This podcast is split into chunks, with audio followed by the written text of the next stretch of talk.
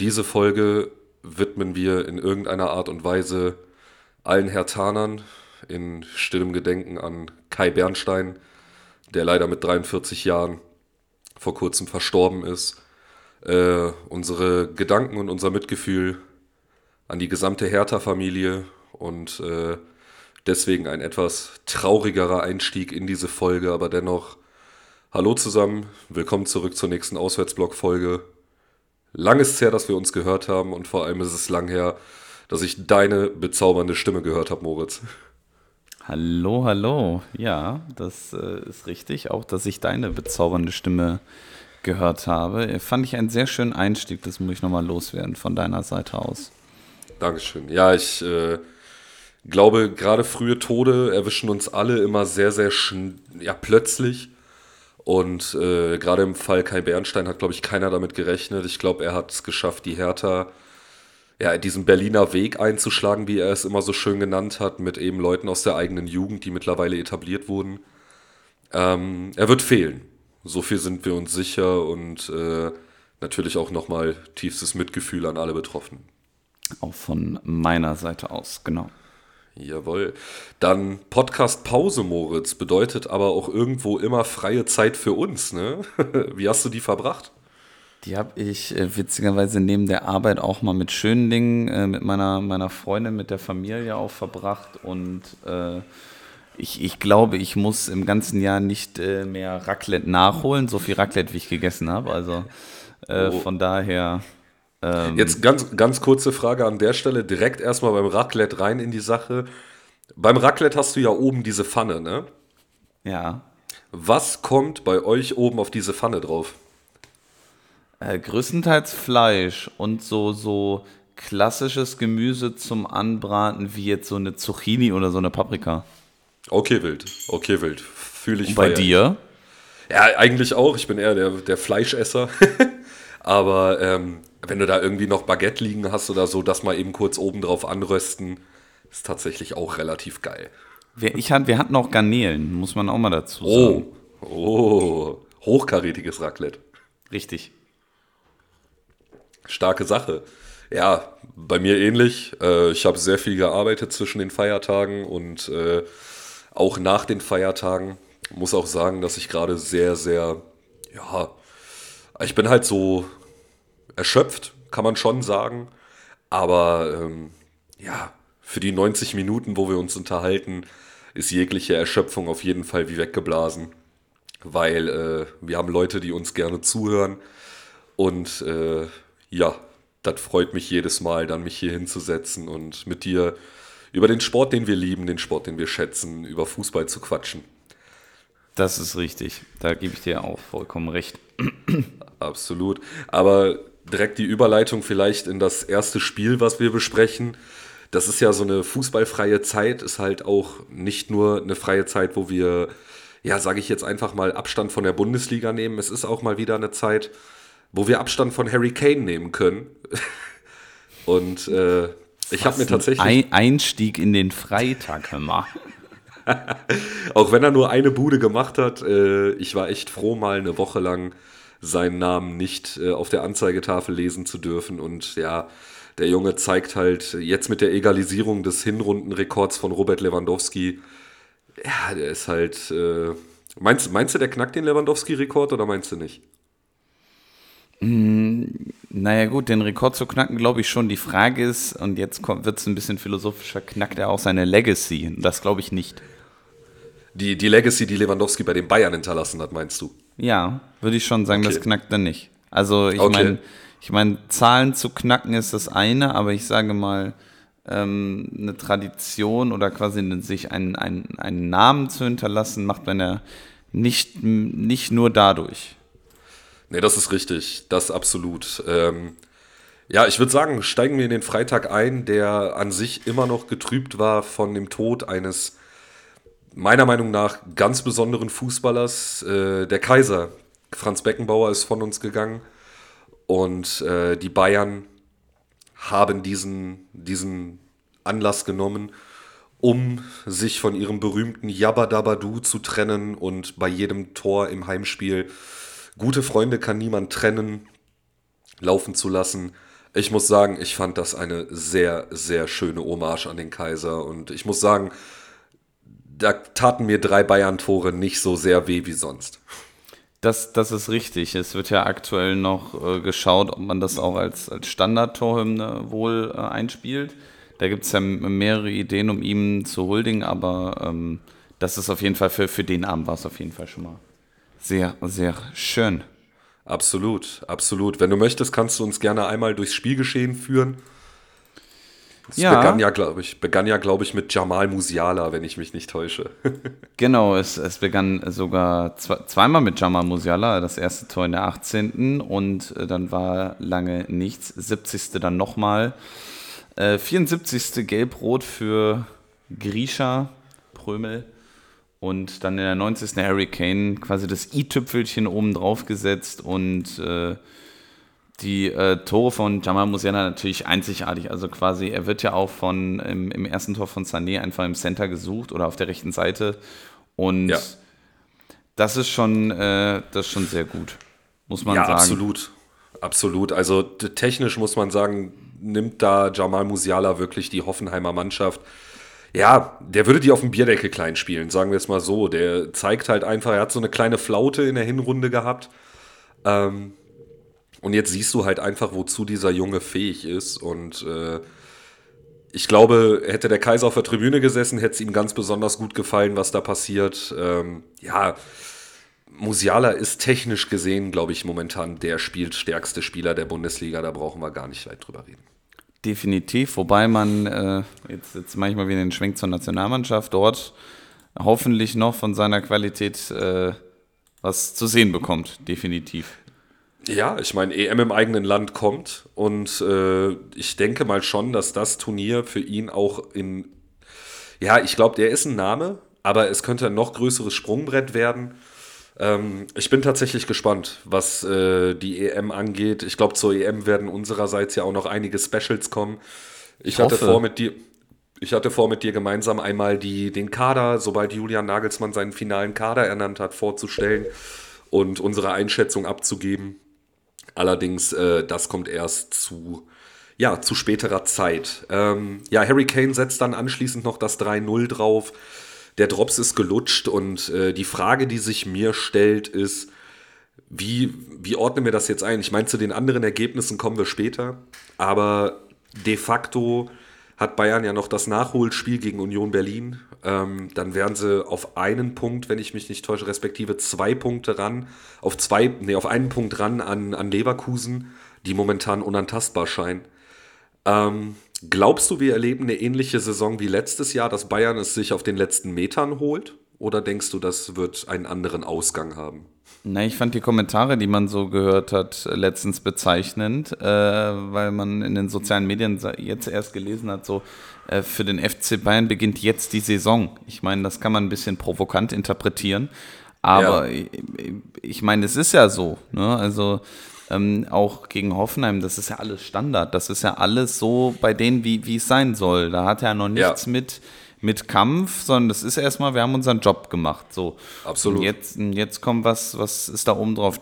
Aber ähm, ich sehe es kritisch, was passiert mit Thomas Tuchel, wenn es mal nicht so läuft wie gedacht. Und ähm, ich blödes Beispiel vielleicht, bei, bei Köln hat man ja gesehen, wo es hingeführt hat, wenn mal die Dinge nicht so laufen, wie sie sollten, ja. dass dann auf einmal quasi ein Einbruch ist. Jetzt reden wir über eine andere Kaderqualität, aber ich sage mal, ähm, um den Dreh vom Saarbrücken DFB-Pokal aus ähm, ja. hat, hat man gesehen, dann auch mit der, mit der Szene, die Tuchel zu, zu Didi Hamann und Lothar Matthäus abgeliefert hat, hat dann zwar 0-4 gewonnen, aber was passiert, wenn es nicht so abläuft und du ja. dich dann quasi in Kritik und eigenen Erwartungen festfährst und dann irgendwann für die Mannschaft nicht mehr ansprechbar ist. Das sehe ich das Problem am FC Bayern. Das hat nichts mit der individuellen Qualität zu tun. Die haben sie auf jeden Fall, um Meister zu werden. Aber ich glaube, es ist dann eine, eine Kopfsache. Nee, absolut, sehe ich vollkommen genauso. Vor allem jetzt durch diese ganzen Thematiken, die gerade aufkommen. Man merkt, bei Leverkusen wird jetzt stunk gemacht. Ähm, jetzt liest man schon die ersten Gerüchte. Bayern will direkt, äh, ich glaube, es waren Grimaldo, Frimpong und noch irgendwen von Leverkusen holen. Und am besten noch Xabi Alonso hinterher, der jetzt aber wohl bei Real gehandelt war. Jetzt geht er doch nicht zu Real, weil Angelotti seinen Vertrag verlängert hat. Also man merkt ja einfach, dass in diesem gesamten Konstrukt Bayern gerade keine Konstanz herrscht. Keine Konstanz, kein Vertrauen auch irgendwo auf Trainerebene, weil wenn du ein Vertrauen in deinen Trainer hast, sprichst du nicht über andere Trainer. Ähm, Borussia Dortmund lässt grüßen. Und äh, oh, oh, oh, ich, dann müssen wir auch glaub, drüber sprechen. Ja, ich glaube einfach, dass da ja, etwas, etwas organisch zusammenwachsen könnte. Die Bayern aber, glaube ich, ganz viele andere Ideen gerade haben, um eben, ja, die, die lassen diese, dieses organische Zusammenwachsen gar nicht zu, weil das nicht deren Wunschvorstellung ist. Deswegen bin ich unheimlich gespannt, was diese Saison noch passiert.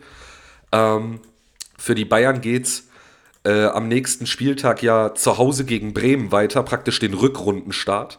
Und danach findet das Nachholspiel gegen Union statt. Also das sind eigentlich sechs sichere Punkte.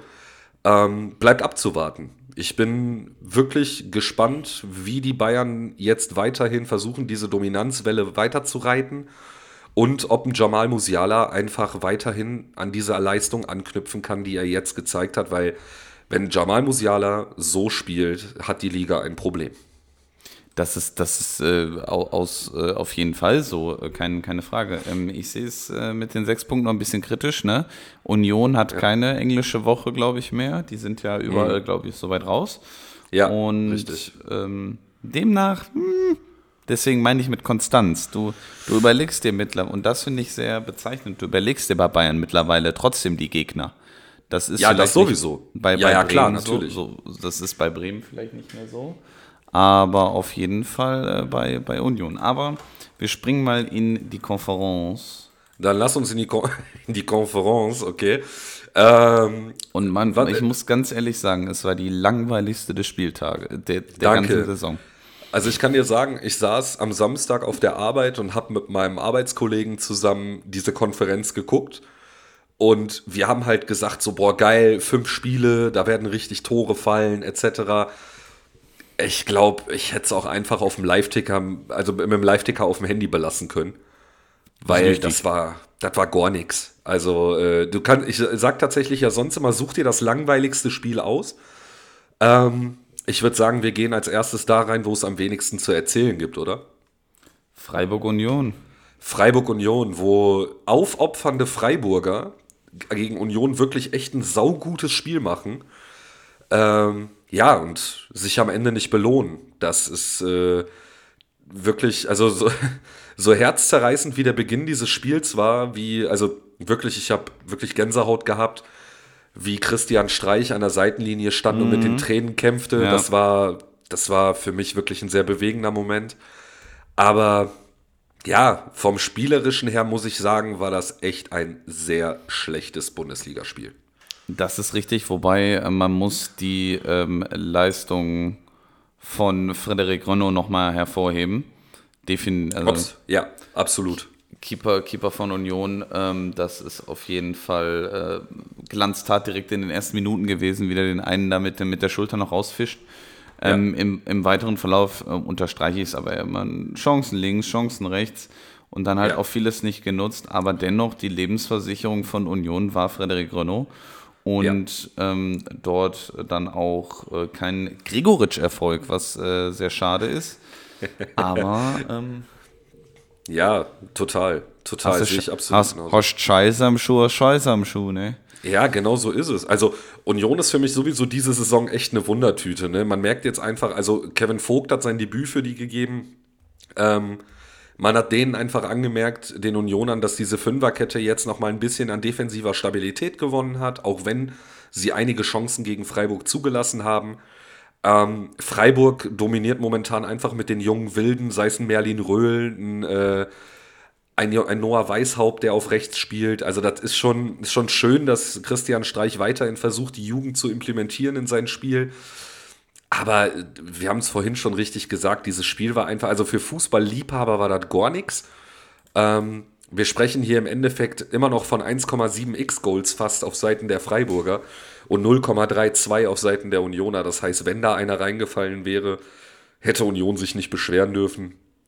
Aber so, ähm, ja, war das, glaube ich, ein sehr müder Kick, der Freiburg momentan irgendwie ebenso wenig wie Union hilft. Freiburg verweilt auf Platz 7 und die Unioner befinden sich nach aktuellem Zeitpunkt auf Platz 15. Also wem soll das helfen? Ja, das sehe ich äh, definitiv so, wobei für, ähm, ich sag mal, für ähm, äh, ich bin schon bei Leipzig, ne? Ich meine, mhm. für Freiburg bessere Ausgangssituation als für Union, die, wo ja. aber ähm, auch jeder Punkt ein, wichtig, ein wichtiger, wichtiger Punkt. Ja, total. Ähm, also Union spielt jetzt nächste Woche äh, in Mainz am Freitag, während ähm, die Freiburger nach Hoffenheim dürfen. Das werden beides auch interessante Spiele. Ähm, ich bin tatsächlich gespannt, ob die Freiburger sich jetzt oben halten. Ich meine, das ist siebter gegen achter nächste Woche. Da kann schon einiges mit passieren. Ne? Da brauchen wir nicht drüber reden. Aber ja, wir warten erstmal ab. Äh, so viel Zeit will ich dem Spiel ehrlich gesagt auch gar nicht widmen und würde jetzt sagen, dadurch, dass ich dir jetzt vorausgegangen bin, such dir ein Spiel aus. Ja, ich würde ja zum weiter unspannenderen Spiel gehen, und zwar äh, Leipzig-Frankfurt. Ich äh, konnte leider ähm, aufgrund meiner Abwesenheit in Frankfurt witzigerweise bei Family konnte ich, ja. konnte ich leider nicht besuchen. Dementsprechend werde ich aber jetzt am kommenden Wochenende vom Topfspiel, nein, diesmal ist wirklich ein Topspiel, Leipzig-Leverkusen berichten können. Ähm, ja. Aber Hat Leipzig, Leipzig zwei Heimspiele nacheinander? Genau. Ah, interessant. richtig. Krass. Richtig. Äh, ja. Gut, ist halt Ende, Ende der Rückrunde und dann wieder Hinrunde, deswegen. Ähm, ja, dann führ, führ uns doch gerne durch das Spiel durch. Ich weiß nicht, was ich führen soll, weil das war im Endeffekt ein Konter ähm, und das Tor in der siebten von Ansgar und das war's. Also, ja, aber man, muss, aber man muss doch dazu sagen, ich weiß, du bist RB Leipzig-Sympathisant. Vollkommen in Ordnung. Leipzig hat auch echt ein gutes Spiel gemacht. Bis auf die Chancenverwertung jetzt. Aber dieser Pass von Nielsen Kunku auf Ansgar Knauf, das war für mich mit einer der schönsten Aktionen des Spieltags. Ähm, ja. Das Ding war, das Ding war brutal. Aber, aber jetzt muss ich nochmal fragen, findest du, Leipzig hat ein gutes Spiel gemacht? Ich habe, also ich würde schon sagen, dass sie die Dominanz auf dem Platz hatten. Ich würde schon sagen, dass sie phasenweise drückend überlegen waren. Das Einzige, was ich ihnen definitiv vorwerfen würde, wäre, dass die eine, eine miserable Chancenverwertung hatten. Ähm, Chancenverwertung würde ich, würde ich so unterschreiben, wobei man das in anderen Spielen noch deutlicher gesehen hat, wo sie dann unentschieden gespielt haben. Ähm, ja. Und äh, def definitiv ähm, sehe seh ich das auch vor, vorne so, dass äh, ein Openda, ein Xavi und äh, dann auch einen, einen Schlager definitiv ein Übermaß an, an Chancen kreiert haben, auch über die Außenbahn. Aber die äh, Defensive war in dem Spiel nicht vorhanden. Also ich meine, genauso wie du gerade gesagt hast, allein dieser Flankenpass zeigt ja, äh, da, da, haben ja alle noch, da waren ja alle noch beim Aufwärmen. Also ja. das war ja unfassbar. Ja, kollektiv geschlafen einfach, ja, aber da siehst du halt, dass gerade Eintracht Frankfurt das gemacht hat, was du gegen eine Mannschaft wie Leipzig halt auch machen musst. Du musst auf schnelle Umschaltsituationen hoffen, spielst einen Pass in die Tiefe, merkst einfach, dass du den Innenverteidiger auf dem falschen Fuß erwischst. Und ganz ehrlich, das Ding, wie Knauf das in die Maschen drischt, ja, das macht er halt einmal. Wenn er den 50 Mal so nehmen will, geht der 49 Mal in die Hemisphäre. Ist einfach so. Und dass das jetzt ausgerechnet geklappt hat und der Ball reingegangen ist, umso besser für mich und den Rest der Liga. Aber äh, ja, du kannst, halt, du kannst halt Leipzig mit der mit einer kompakten Defensive, so wie du ja gesagt hast, ähm, ja. Chancenverwertung und Co. kannst du leicht stressen. Und das ist halt ein Problem und das funktioniert ja bei, das sieht man ja, wenn sie in der Champions League quasi eine gute Leistung erbringen, ja. sich so Medium belohnen können und dann in der Bundesliga wieder angreifen wollen und dann Teams wissen, dass ja. Leipzig eine englische Woche hat, genauso wie Bochum das gemacht hat. Ähm, genauso wie die Frankfurt das jetzt gemacht hat, die stehen hinten einfach kompakt und Leipzig denkt sich in den ersten Minuten, alles klar, wenn man den sagt, so die ersten 20 Minuten zu und ja. dann funktioniert es nicht und dann schwimmst du. Und das ist aktuell das Problem. Ja, das sehe ich ähnlich. Das sehe ich ähnlich. Also man merkt das ja auch, dass gerade in Spielen gegen tiefstehende Gegner, wie beispielsweise Bremen oder Wolfsburg, die dann auch ein sehr defensives äh, Konstrukt gegen Leipzig gewählt haben, oder auch Mainz nach dem Trainerwechsel Bo Svensson, das sind halt die Spiele, die die verloren haben oder unentschieden gespielt haben, weil du halt einfach einen Gegner hattest, der dich klassisch ausgekontert hat und dann gesagt hat, hey, pass auf, ihr müsst kommen. Und ja, du hast recht, die Spielidee mit dem Ball von Leipzig war sehr, sehr wenig. Sehr, sehr wenig. Und deswegen, ja, ich meine, einen Punkt hätten sie aufgrund der, der, der, des Aufwands, den sie betrieben haben, hätten, hätten sie einen Punkt verdient gehabt, aber mehr auch nicht. Ähm, das ist richtig. Demnach äh, tut aber der, der Punktverlust nicht so äh, weh, weil ähm, Platz 4 soweit erstmal gesaved ist, bis ja. äh, auf den übernächsten Spieltag, da äh, Borussia Dortmund zwar gewonnen hat, da kommen wir später noch zu, aber der Abstand vorher schon groß genug war. Yes, yes, genau Und, so ist es. Ähm, genau, jetzt äh, bist du wieder dran. Ich meine, Leipzig, ja, vielleicht noch kurz zu Leipzig, die haben jetzt halt eine ekelhafte Aufgabe vor der Brust mit, äh, mit Leverkusen. Aber das ist halt, wie gesagt, das ist auch wieder so ein Spiel. Geht Leipzig in diesem Spiel früh in Führung, fängt Leverkusen an zu schwimmen. Weil die momentan einfach auf viele Leistungsträger verzichten müssen. Und das hat man ja auch im Spiel. Vielleicht schaffe ich jetzt eine elegante Überleitung zum Spiel Leipzig gegen Augs äh, Leipzig, Leverkusen gegen Augsburg. Ähm, man sieht bei den Leverkusenern einfach, dass sie auf ganz viele Leistungsträger durch Verletzungen oder Afrika Cup verzichten müssen. So. Und das resultiert dann darin, dass Leverkusen, und das sage ich jetzt so wahr, wie ich hier sitze, sich zu einem 1 zu 0 Sieg duselt, ähm, der natürlich alles in allem, da brauchen wir nicht drüber reden, maßlos verdient ist. Aber das Ding hätte, glaube ich, auch höher ausgehen können, wenn Leverkusen in voller Besatzung hätte spielen können. Es, es wäre verdient gewesen. Es wäre aber meiner Meinung nach auch nicht schlimm gewesen, wenn sie den Treffer nicht gemacht hätten. Ja. Weil das für Augsburg mehr als verdient gewesen wäre. Ja, den, nochmal, und das ist das, ne? Wieder defensiv stehende Mannschaft, tief stehende Mannschaft. So, Augsburg hat sich auch die ein oder andere Torchance erarbeitet.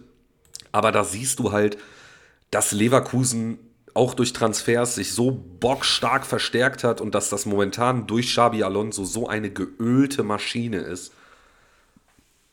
Ja, das sehe ich genau. Was sagst du zu Schick?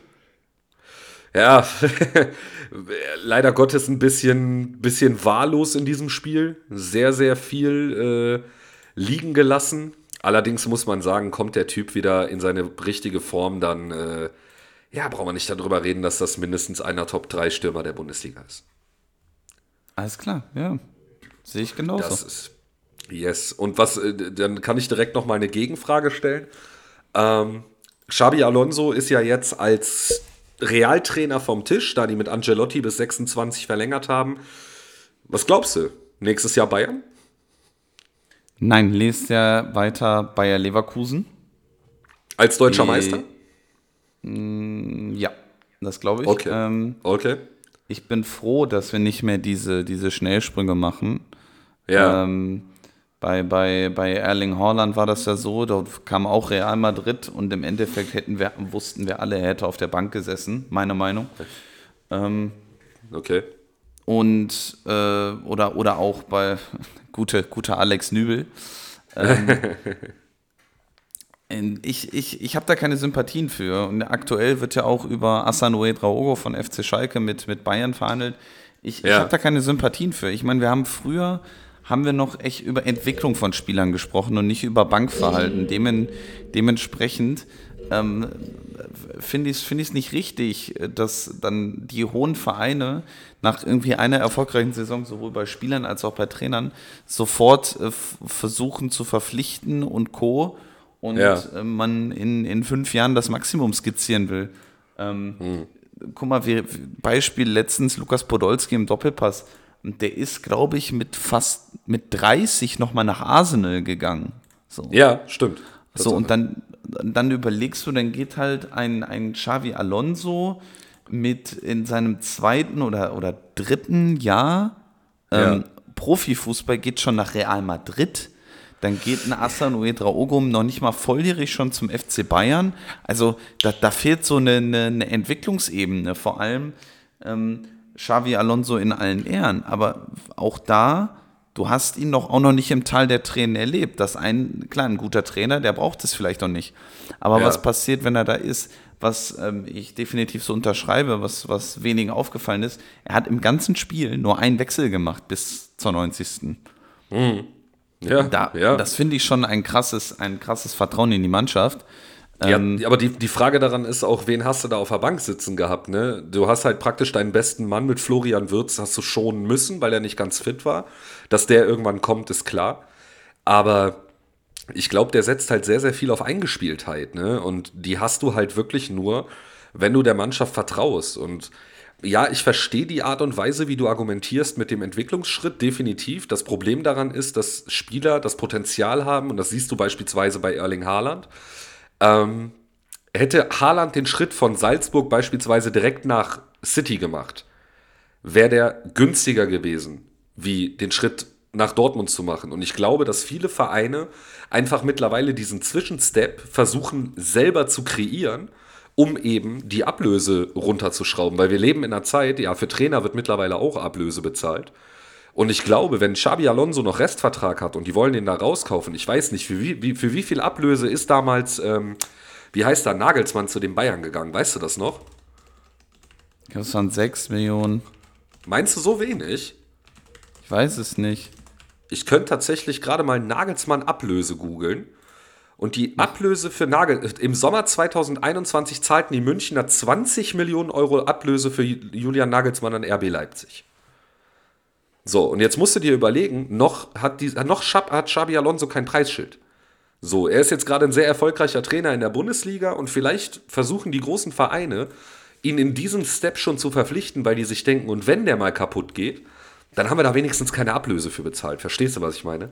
Ich verstehe, was du meinst, aber bei, bei Trainersicht wird das definitiv, glaube ich, auch noch funktionieren. Aber ähm, das, das klassische Beispiel, bei den zwei Spielern aus meiner Sicht dieser, dieser Zwischenstep nicht funktioniert hat, sind ja. Kai Havertz und Timo Werner. Ja, da brauchen wir nicht drüber reden. Also, dass ein Werner jetzt wieder zurück in, in England ist und dass das einfach nur Schmu war, was die da mit dem gemacht haben, das ist geschenkt. So, da, da, da, fehlt halt dieser, dieser Zwischenstep. Und ich glaube, ja. auch Haaland wäre nicht so krass gewesen. In, in, in äh, City wäre er von Salzburg direkt hingegangen. Ja, das stimmt. Ich nicht. Das stimmt. Glaube aber das, das ist alles immer hätte, wäre, wenn und aber. Ich meine, wir sprechen hier gerade mit, mit Erling Haaland vom, ich würde sagen, besten Spieler der Welt momentan, auch wenn manche Leute da Lionel Messi den Pokal gegeben haben, aber schwierige Angelegenheit. Aber wir driften gerade viel zu sehr ab. Also Leverkusen gewinnt mit 1 zu 0, ist Herbstmeister und ich mache dieses Spiel zu und du öffnest ein neues. Such dir eins aus. Ach, Kollege. Bitte. Wir müssen, wir müssen über das Trömmelchen reden, ne? Wir müssen über. Ich, ich habe mir gedacht, dass wir über das Trömmelchen reden müssen. Ach ja. Be bevor wir in das Spiel einsteigen, ist äh, zu verkünden, dass. Ähm, wollte ich, ich wollte schon André Breitenreiter sagen, aber. aber tu's nicht. Nee. Tu's nicht. Kai, Kai, falls du zuhören solltest, nein, er wollte nicht André Breitenreiter sagen. Ich habe den Namen das ist ein kleiner Insider. Du hast den Namen im Kopf, ich habe ihn gar nicht im Kopf. Selbstverständlich. Timo Schulz, ehemaliger Trainer des FC Basel, hat auch schon Bundesliga- bzw. Zweitliga-Erfahrung beim FC St. Pauli sammeln dürfen und sitzt die nun in Köln-Müngersdorf auf der Trainerbank und durfte sein Debüt gegen Heidenheim feiern. Ich wollte eigentlich genau das Gegenteil sagen, dass Baumgart raus ist, aber gut, wir können es auch so umdrehen. du, möchtest, du möchtest nicht, dass der Schmerz zu tief sitzt, das kann ich äh, ja, vollkommen, vollkommen, nachvollziehen. Ich mochte Baumgart, ja, Tatsache. ich mochte ihn auch, er ist ein toller Trainer. Oh, ich bin ins Mikro ja. gekommen, Entschuldigung. Alles ähm, gut. Aber ähm, das, ich kann die Entscheidung verstehen, du. Jawohl. Tut, tut aber mir leid. Wir reden trotzdem weißt, über ein 1 zu 1. Jawohl, jawohl. Und ähm, in der 29. Minute, da habe ich, da hab ich äh, auf der Couch bei meinen Eltern noch gesagt, hör mal, wir saufen, bis der Selke trifft. Und so, ja, wo hast du das denn? Ja, ich so, das habe ich vom Dominik, fünf Minuten ah, später. Ah, super. Trifft. Super, jetzt bin ich wieder der gute Einfluss, weißt du? Das ist richtig. fünf Minuten später, fünf Minuten später trifft der Typ. Ja, ja. Und das, ey, und daran merkst du halt Weltklasse Stürmer, ne? Torwahrscheinlichkeit 13 Prozent das sind halt die Buden, die du dann auch als Davy Selke einfach mal machst. Ja, auf jeden Fall. Ich meine, er war ein bisschen reingebetet. Ja. Glücklich, dass der, dass der Verteidiger nicht mehr reinkommt und dass er in der Drehung noch so reinkommt. Aber ja. ähm, definitiv verdient, keine Frage. Total. Ja. ja. Aber die, die, Kölner, die Kölner Euphorie währte ja nicht lange, und zwar bis zur 55. bis sich Adrian Beck dachte, ja, ich ziehe einfach mal aus 16 Metern ab. Und äh, ja, was willst du da machen als Torwart?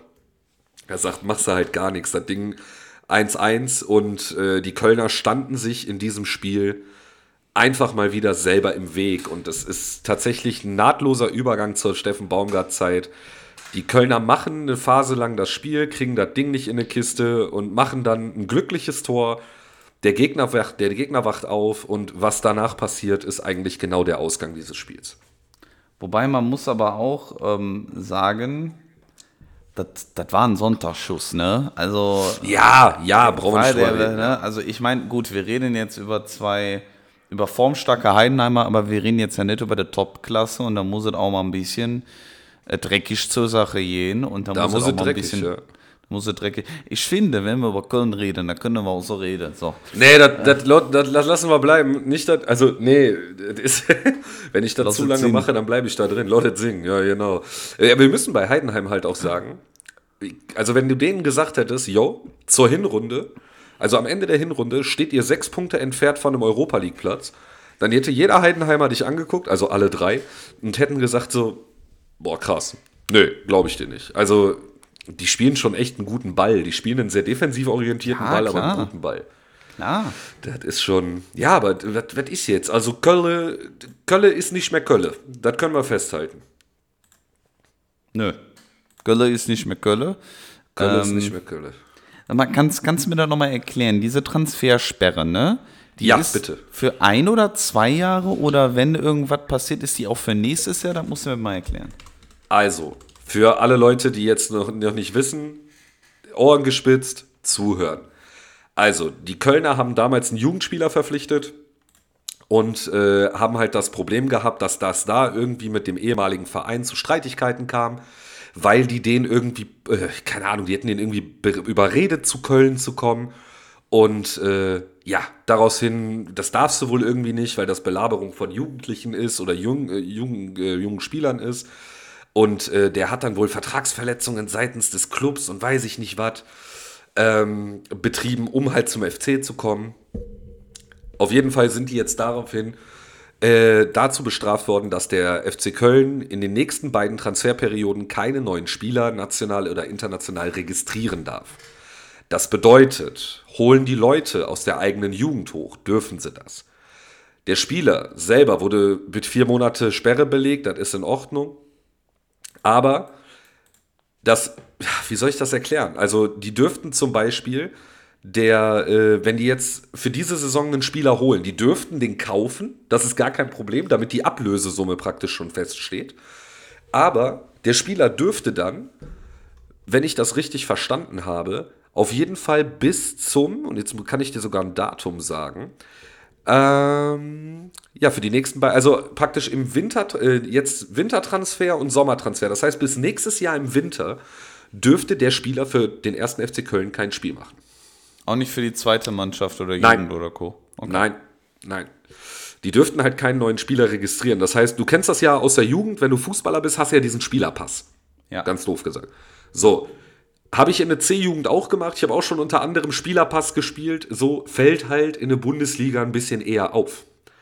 So, deswegen, äh, nee, der dürfte dann praktisch nicht spielen. Der, der könnte zwar du du warst immer, Du warst immer alle, alleiniger Sechser, weil Doppelsechser brauchte man nicht, ne?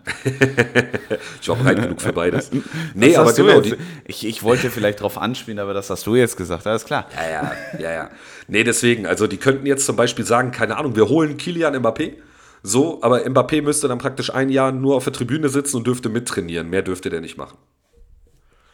Das ist schon. Und deswegen ist der erste FC Köln gerade sehr unattraktiv für viele Spieler geworden, weil, keine Ahnung. Das ist ja immer, das ist immer bei, bei Pep Guardiola und, und Mbappé, wollen immer Tiki-Taka spielen. Ja, genau. Genau so ist es. Aber genau, die Kölner trennen sich von Heidenheim 1-1. Ähm, das nächste Spiel der Kölner da kann ich dir sagen, geht es zu Hause gegen Borussia Dortmund ran. Äh, ja, es tut immer, tut immer weh, wenn zwei meiner Herzensvereine gegeneinander spielen. Aber ja, nach momentanem Stand. Ja, tu, tut mir jetzt schon weh, wenn ich irgendwas fehltippe, ne? so. Aber wie gesagt, das wird noch, wird noch äh, spannend da unten im Keller und äh, Von einem Kellerkind zum anderen, Moritz, denn wir springen nach Mainz in die Mewa Arena. Mewa Arena, ja. Ja. Was ist Ja, und sagen? dann- 1 zu 1, das sind für Mainz ein gewonnener Punkt, für Wolfsburg zwei verloren, ne? Absolut richtig. Ja, ähm, Nico Kovac konnte sein Konzept nicht ganz umsetzen, muss man sagen. Also ich meine, das ist ja größtenteils äh, das Konzept äh, mit klaren Pässen, mit ähm, Geschwindigkeit über die Außenbahn. Aber Ja. wir reden halt wieder von Kompaktheit. Und Kompaktheit ist halt mitunter alles im Fußball. Und ähm, dennoch ähm, erzielt Wolfsburg das erste Tor durch Arnold. Wie Nee, durch Tempo- Czerny. Was, Czerny? Václav Czerny. Ach, guck mal. Steht bei mir. Ja, alles gut. Äh, genau. Ja. Ein, ein Versprecher pro Folge muss sein. Es ist richtig, hat Czerny? Aber ähm, wie ich gesagt habe, rechte Seite. Und Ja. Äh, ja, der hat eine Glatze, der sieht aus wie Arnold. Gut. Und ähm, da war die Defensive nicht so ganz äh, bei sich. Dennoch ähm, konnte sich dann ähm, Mainz, vor allem in der zweiten Hälfte, durch eine gute defensive Leistung auch vom Keeper auszeichnen und konnte dann diese, diese Tempoanläufe halt ein bisschen äh, gut unterbinden und konnte dann auch in der 61. Minute das äh, Tor äh, zum 1 zu 1 erzielen und sich dann quasi da mit dem Unentschieden retten hier, aber auch mit einer schönen Verlagerung auf die rechten, rechte Seite und ähm, ein Traumtor. Also ja, absolut. geil, Sondergleichen. geil, wie der, Sondergleichen. den, wie der den Volley nimmt. Also Absolut. Ich habe aber mal eine kleine Frage an dich. hat der den noch Volley genommen? Warte mal. Ja, der doch, hat den Volley genommen, hast du recht. Okay. Ähm, das Problem daran ist, äh, ich würde gern von dir wissen, wie viele Sitzplätze beziehungsweise oder wie viele Plätze insgesamt hat die Mewa Arena? Ich glaube irgendwann mit 45.000. Ah, zu viel. 40. Wir sind drei- 33.000. Oh, oh, ganz, So. ganz weit weg. Ja, wenn ich mir die Highlights des Spiels angucke oder das Spiel generell angeguckt habe, was ist dir aufgefallen? War nicht voll.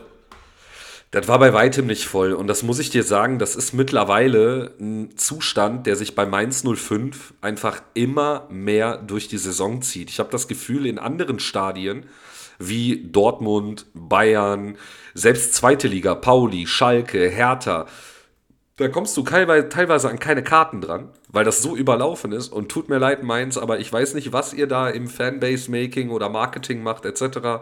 Aber ich habe das Gefühl, bei denen werden es immer weniger. Das ist Ich kenne jetzt äh, aber auch die, die Tradition von Mainz nicht so, um, um zu wissen quasi, wo da die ganzen Fans herkommen.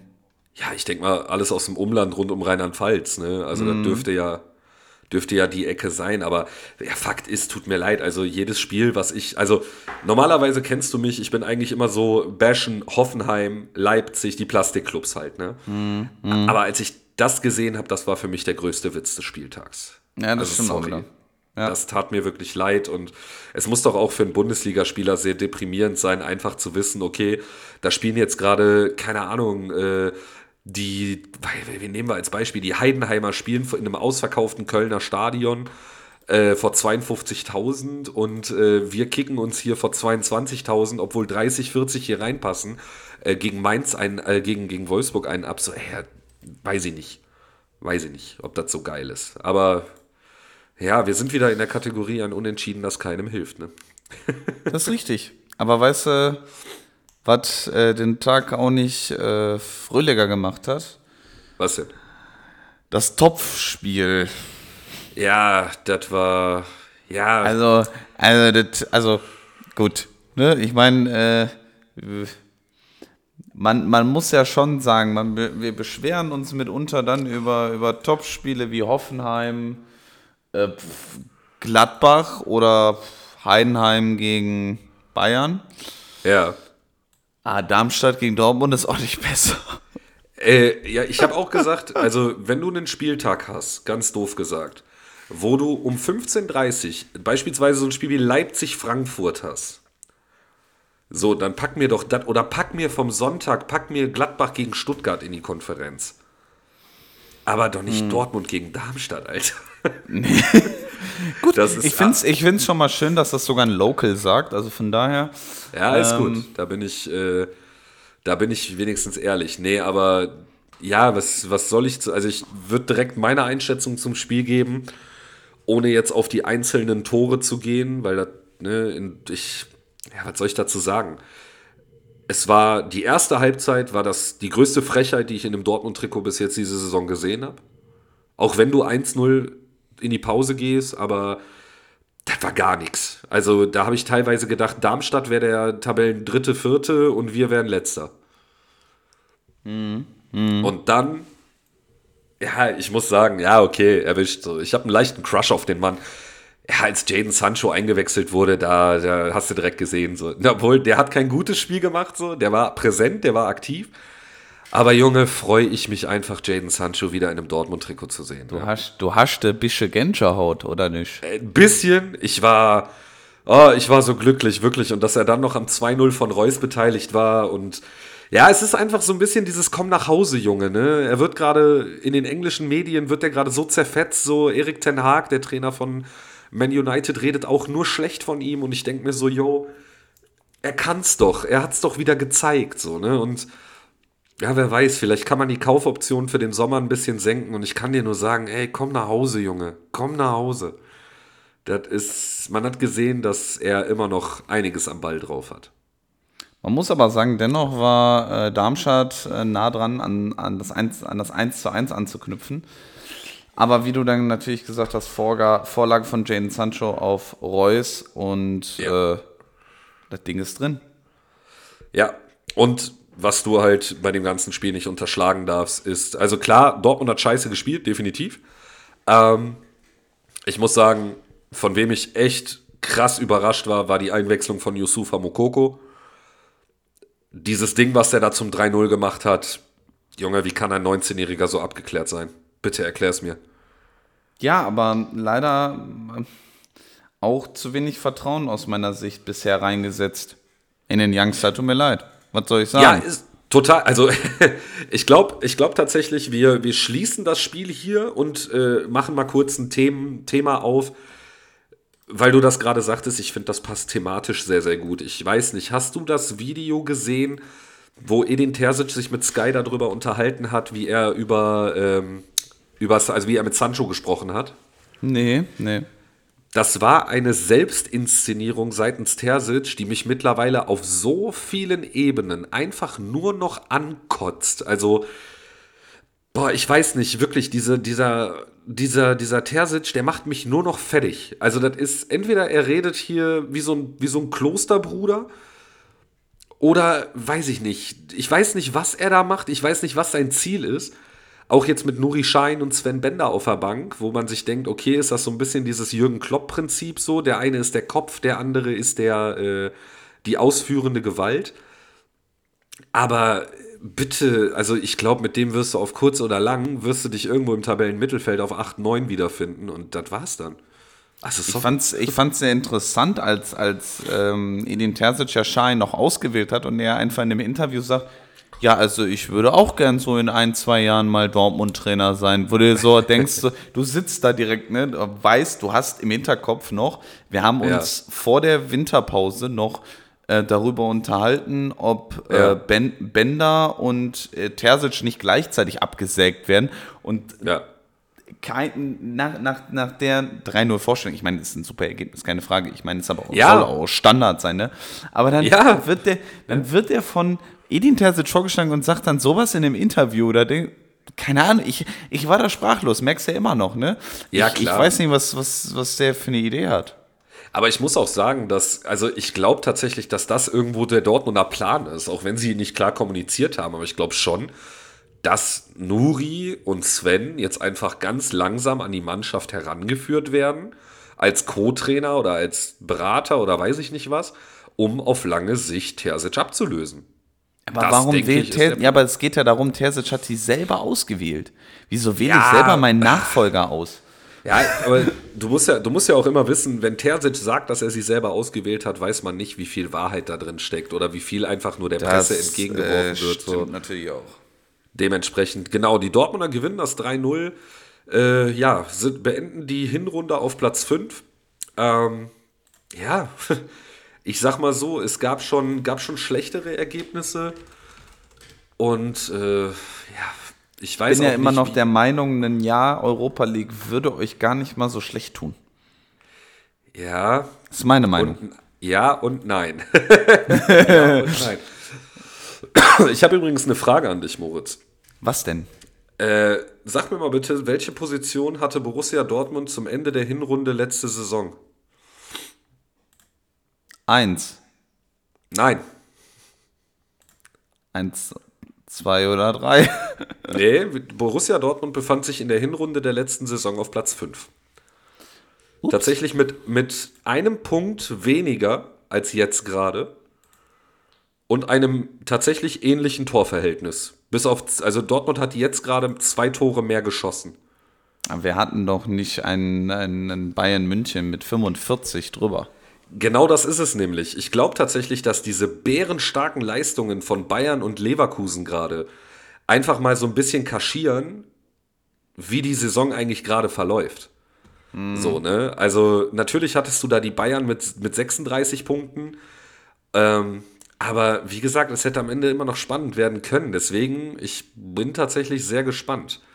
Ich bin sehr gespannt, wie das Ganze verläuft. Und äh, Ich, wir, äh, ich auch. wir machen das Topspiel zu und gehen in den Sonntag. Oder wie ich ihn gerne nenne, in den Traumtorsonntag. Ist das dein Tor des, des, des Monats schon? Das Ding von Osterhage? Würde ich sagen. Ja. Ich fand den Bock stark. Das sehe ich genauso. Das ist genau. Bochum und Bremen trennen sich eins zu eins. der, der Satz ist heute schon mal gefallen, habe ich gehört, aber ähm, wieder ein Unentschieden, was keinem hilft. aber allein für die Bude von Osterhage war das Ding eigentlich den Stadioneintritt wert. Das, das, äh, das, äh, in Bochum war ich ja leider noch nicht, aber Naja, müssen wir eigentlich mal machen. Das müssen wir eigentlich mal machen. Dann machen wir Auswärtsblock Goes Bochum. hey, wie, wie kommst du, kommst du ja nur gegen Leipzig an Karten? Ja, das stimmt. Ja, oder halt gegen, gegen Mainz oder so in den Gästeblock. Ja, deswegen. Ja, ja. Aber wie naja. gesagt, es ist Patrick Osterhage, der die Bochumer in Führung bringt. Diese sollte aber tatsächlich nicht bis zum Ende standhalten, weil sich in der 90. Minute Niklas Stark, ja, wie soll man, Innenverteidiger dürfen sich auch mal ein Herz fassen. Jetzt ist halt nur die Frage, wenn ich dich jetzt frage, welches Tor war geiler, das von Stark oder das von Osterhage? Also erstmal muss man, muss man ja sagen, dass das äh, Tor von, von Werder ist ganz schön stark. Ne? Also, Boah. den, konnte ich Ach, mir ja. nicht verkneifen, den konnte ich mir nicht verkneifen. Ja, ich war auch schon am überlegen, welchen Witz ich mit Osterhage mache, ob der den Bremern nicht den Ball ins Nest gelegt hat oder so, aber Ich glaube, dadurch, dass der abgefälscht war, sieht der cooler aus, als er eigentlich war. Deswegen würde ich bei Osterhage bleiben. same. Okay, cool, sind wir uns Das einig. ist doch, kannst du dich noch an, an Mainz erinnern, Vincenzo Grifo, wie der ja auch den einen reingeschnitzt hat und du siehst in der Hintertor-Perspektive einfach, hätte Gregoritsch nichts gemacht, wäre der drin gewesen. Ja, ja. Ja, nee, ist richtig. Das ist, ja, da hast du recht. Ich finde auch, das Osterhage-Tor ist auf jeden Fall das Bessere. Das definitiv. Aber Du hast gesagt, ja, einem Unentschieden, was keinem hilft. Das ist richtig. Beide standen, witzigerweise, beide waren punktgleich voreinander und beide sind immer noch punktgleich voreinander. Auf 13 Ja. und 14 mit 17 Punkten. allerdings, allerdings. Ähm, und äh, dann gehen wir zum letzten Spiel. Jawohl. Und äh, schwimmende Stuttgarter, oder was sagen wir dazu? Ja, ich sag einfach, wo ist Girassi, wenn man ihn braucht, ne? Also ich fand's, letztens habe ich es auch, auch wieder im Doppelpass gehört, ähm, dass Undaf ja ein guter Girassi-Ersatz ist. Ja. Und ich habe mal überlegt, nö. Eigentlich Wieso nicht? Nicht. Wieso nicht?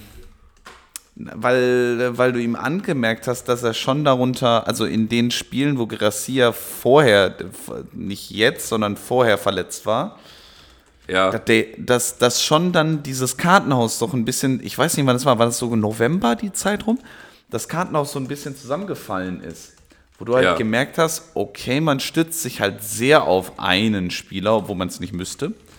Ja. Ähm, und auf einmal nicht mehr diese Dominanz und diese Leichtigkeit da ist. Und ich glaube, das fehlt ihm noch. Deswegen würde ich ihn nicht so sicher einstufen. Erstens als, als Girassi-Nachfolger. Da Ja. müsste definitiv noch was zusätzlich kommen. Und als ähm, Girassi ähm, ebenbürtig würde ich nicht sagen, aber quasi äh, spielerisch auf gleicher Höhe.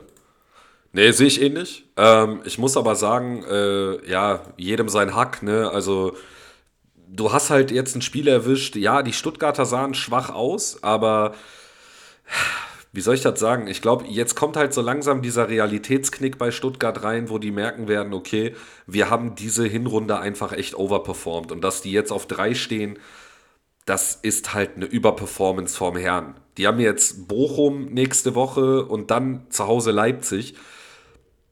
Ich sag mal so, holst du einen Punkt aus zwei Spielen und die Konkurrenz dahinter punktet, werden die ja auch langsam durchgereicht, weil so groß ist der Abstand nicht. Der Abstand zu Hoffenheim sind zehn Punkte auf Platz 8. Das heißt, zwei, drei schlechte Spiele und dann geht's aber ganz schnell nach unten. So, deswegen, ähm, ja, aber ich äh, würde jetzt einmal ganz kurz durch das Spiel jagen. Ich hoffe, das ist in Ordnung, weil du weißt ja, alles wird aus Hack gemacht und äh, auch Siege von Borussia Mönchengladbach werden aus Hack gemacht. Ähm, nämlich Robin Hack, der äh, es schafft, die Borussia mit dem frühesten Tor der Saison, nämlich nach 28 Sekunden in Führung zu schießen. Äh, schöner Strahl in die lange Ecke. Ich wollte gerade kurz, mal, bevor du weitermachst, anmerken, dass der Witz mit Hack genauso gut, gut war wie der mit starkes Tor. Aber red weiter. Ach so, ja, danke. Äh, ja, Hack. Also äh, tatsächlich äh, gab es nicht nur einen Hack, es gab direkt einen Doppelhack. Doppel, Doppelwumms und Doppelhack. Doppelhack, genau, in der 19. Minute trägt sich äh, der gute Kollege nämlich nochmal in die Torschützenliste ein, dann äh, bevor Joscha Wagnumann äh, in der 55. zum 2 zu 1 verkürzt und äh, letztlich darf aber dann noch Jordan Sibachö die Leihgabe von Union äh, den Deckel drauf machen, 3 zu 1. Für die Gladbacher wirklich wichtige Punkte, um oben dran zu bleiben irgendwie. Ich meine, es sind sieben Punkte auf Europa und die Stuttgarter ja, vielleicht ein Sieg, der die so ein bisschen, äh, eine Niederlage, die die so ein bisschen sortiert. Äh, oder wie siehst du das? Ich sehe auf jeden Fall erstmal den Namen Doppelhack im Borussia Park als äh, sehr, sehr guten Folgentitel. Doppelhack Ähm. im Borussia Park finde ich, finde ich tatsächlich sehr gut. Doppelhack ja. im Borussia Pack. Nee, Doppelhack beim Borussia Pack. Nein, Nee, wär ein da, bisschen da, assi. da, lass lieber Borussia, ja, Borussia Hack, äh, Borussia Pack finde ich auch krass. Lass lieber äh, den mit Dopp Borussia Park nehmen, den finde ich gut. Nein, aber, aber ich sehe das ganz, äh, ganz genauso. Dort war ähm, spielerische Leichtigkeit. Dort hat man wieder gesehen, Borussia kann irgendwie doch Fußball. Ähm, Und ähm, ich bin mir noch nicht ganz sicher, ob es an individueller Qualität liegt oder am neuen Trainer. Ja, ja, nee, Seoane bietet auf jeden Fall gute Akzente für Gladbach, aber ich glaube, das war jetzt einfach ein Spiel. Du hast Stuttgart angemerkt, lange Pause, viele Abläufe haben noch nicht gestimmt und letztlich, äh, ja, die Stuttgarter müssen jetzt erstmal gucken, dass die nächste Woche wieder in die Spur finden. Alles weitere zeigt die Zeit jetzt. Ob das wirklich so eine krasse Overperformance ist oder nicht, zeigt tatsächlich die Zeit. Ja, das sehe ich auch. Und damit haben wir es. Ja, dann haben wir es. Genau so ist es. So, und äh, du weißt, was eigentlich am Ende eines solchen Tages immer passiert, ne? Und äh, mir graut's, glaube ich, wieder, weil äh, du mich nicht dran erinnert hast. Dem, demnach habe ich es, glaube ich, mal wieder vergessen. Das ist richtig. Das ist richtig, Ähm. siehste, wusste ich. Äh, Tippabgabe. Nee, ich muss ja jetzt mal gucken, wie viele Punkte ich habe, wenn ich nicht getippt habe. Oh, scheiße, null. Äh, gar keiner hat getippt. Kann das sein? Doch, doch, alle haben getippt. Ich muss dir tatsächlich sagen, ich habe mein, mein Telefon jetzt gerade in einem anderen Raum, deswegen äh, gebe ich meine Tipps jetzt so ab. Aber das passt schon.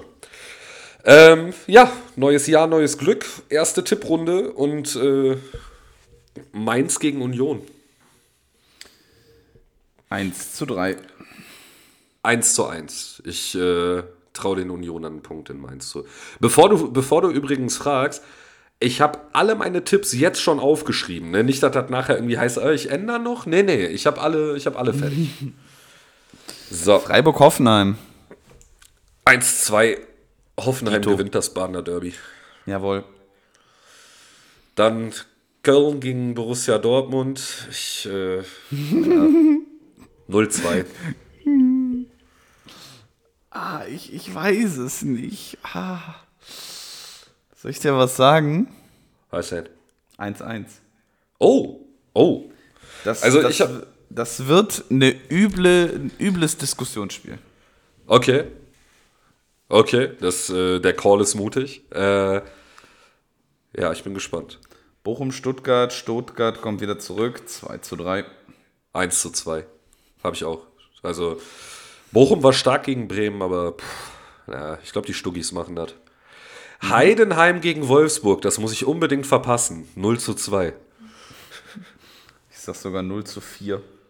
Oh. Nee, da traue ich den Heidenheim ein bisschen Gegenwehr zu. So, dann haben wir das Hessen-Derby. Darmstadt, Frankfurt. Ja, ganz schnell abmoderiert, 1 zu 4. 1 zu 3. Ja. Stark. Jetzt, oh, bin ich, jetzt bin ich gespannt, was du sagst. Leipzig, Leverkusen. Du weißt, ich tippe nicht für Leipzig 0-1. Soll ich dir was sagen? was denn? Das wird die erste Niederlage von Bayer Leverkusen in der deutschen Bundesliga. 2 zu 1 für Leipzig. Oh, krass, krass. Ah, ich wünsche mir das gegen jeden anderen, aber nicht gegen Leipzig. Deswegen, äh, ja, ich glaube, das nächste können wir auch relativ schnell abfrühstücken. Bayern-Bremen 4-0. 5-0. Und äh, Gladbach-Augsburg ähm, nehmen den Schwung mit 3 zu 1. Ich sag selbes, äh, selber Ausgang wie in der Hinrunde, nur anderes Ergebnis. Hinrunde war 4-4, Rückrunde 2-2. Achso, ich dachte, du sagst jetzt andersrum auf 4-4. Ja, genau, 4-4, nur andersrum. Damit sind unsere Tipps Calls. komplett. Mal, das, sind, das sind richtig good Calls. Ja. Und äh, ja, mit der ersten Folge, nämlich dem äh, Doppelhack im Borussia Park, verabschieden wir uns und äh, mir bleibt eigentlich nicht mehr zu sagen, als äh, ich freue mich auf ein geiles Jahr 2024 gemeinsam mit unseren Zuhörerinnen und Zuhörern. Ich mich auch. Und äh, ja, erste Folge, es war wie immer ein Erntedankfest und äh, ich gebe dir die letzten Worte, ich sag danke und haut da rein. Ich sage ebenso danke fürs Zuhören. Schaut auch mal auf unseren Social Media Kanälen vorbei, Instagram. Und ich hoffe, dass ich bald TikTok auch noch vermeiden kann. Ähm, demnach macht euch noch einen schönen Abend und bis zum nächsten Mal. Ciao, ciao.